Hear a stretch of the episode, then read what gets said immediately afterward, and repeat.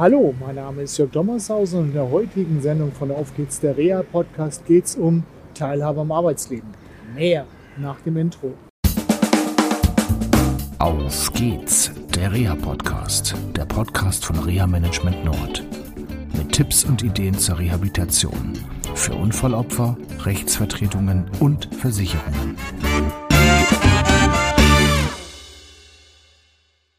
Hallo und herzlich willkommen zu einer neuen Sendung von Auf geht's, der Reha Podcast. Einige kennen die junge Dame neben mir äh, aus vielen Podcast-Sendungen, aber einige sind auch später hinzugekommen und hören erst jetzt unsere Podcast-Sendung. Wer bist du?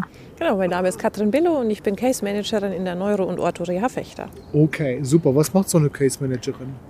Hm, ich bin die Schaltstelle, würde ich sagen, oder Informationseinholer und Weitergeber praktisch von außen. Ne? Ja. Also Kostenträger, Reha-Manager, Angehörige, Familie, Schule, Arbeitgeber, je nachdem, wie die Situation ist ähm, und äh, arbeite dann zusammen im Team äh, mit in der Reha, mit dem Klienten, um die Ziele, die der Rehabilitant hat, zu verfolgen. Also einfach gesagt, professionelle Netzwerkerin, kann man so sagen. So würde ich das beschreiben, ja, das passt. Okay. Ja. Und heute haben wir zusammen ein Gespräch geführt hier in äh, Bremen. Also wenn ihr seht hinten im Hintergrund und äh, die uns zuhören, vielleicht hören sie es auch, äh, dass hier eine Menge los ist. Wir stehen hier gerade in den Wallanlagen in Bremen und haben spontan gesagt, wir wollen halt eine Podcast-Sendung machen zu einem besonderen Thema.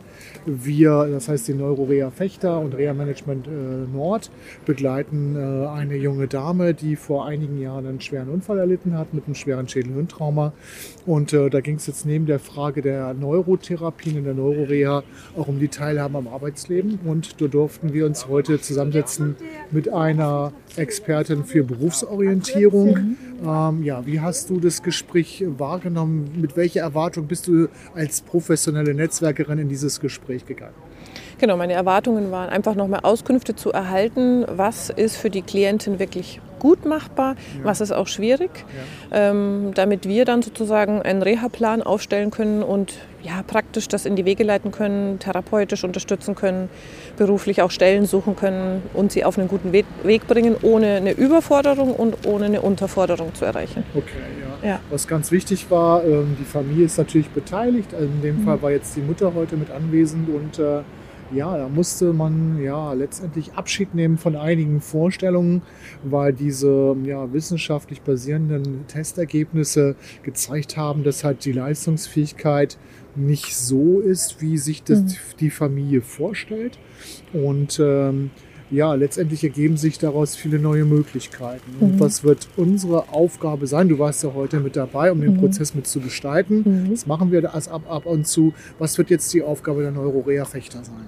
Genau, einmal also rein funktionell therapeutisch nochmal Ziele auch jetzt in der Therapie umzusetzen und anzugehen. Also das heißt im kognitiven, aber auch körperlichen Bereich wirklich nochmal zu trainieren, Leistungen auch verbessern zu können, ähm, um dann aber auch noch eine Lösung zu finden, wie können wir jetzt ähm, beruflich eine Erprobung zur Verfügung Verfügung stellen im Bereich ja, verschiedenen ne, landwirtschaftlichen Küche, ähm, vielleicht auch im sozialen Bereich und dann Praktika zu äh, erarbeiten, wo die Klientin sich ausprobieren kann und erstmal ihren Weg finden kann, was passt zu mir, was will, was will ich überhaupt. Genau. Ja. Also Praktika bedeutet nicht immer ein Praktikum in jeweils einem Beruf, sondern es können auch zum Beispiel Praktika sein, die in einem Berufsfeld sind, um zum Beispiel verschiedene Betriebe kennenzulernen. Ähm, jetzt wird sich der ein oder andere oder die ein oder andere fragen, oh wow, das dauert lange. Ja, das stimmt, es dauert lange. Mhm. Äh, und die Alternative wäre für die Betroffene und ihre Familie Reha von der Stange zu bekommen. Reha von der Stange würde bedeuten äh, Berufsfindung und Arbeitserprobungsmaßnahme über zwölf Monate in einem Berufsförderungswerk. Und ähm, ja, mit äh, dieser ähm, ja, Maßnahme dann eine Ausbildung in einem BF, BBW, also Berufsbildungswerk, zu bekommen. Äh, nur ähm, da gibt es ganz wichtige Punkte, nämlich die Teilhabe am sozialen Leben. Ähm, da gibt es einen Freund, da gibt es äh, dann ein Pferd und viele andere Dinge, die damit eine Rolle mhm. spielen. Und ähm, ja, in, in, der Zusammenarbeit zwischen der Neurorea Fechter und der Spezialistin für berufliche ähm, Orientierung ähm, ja, wird jetzt praktisch dann äh, an diesen Praktikas gearbeitet. Mhm. Unter anderem spielt auch eine Rolle zum Beispiel eine Höhenangst, also Angst auf Leitern sich zu bewegen. Das wird therapeutisch auch noch sehr spannend. Und äh, ja, für die Betroffene selber geht es jetzt erstmal um die Fahrerlaubnis. Ja.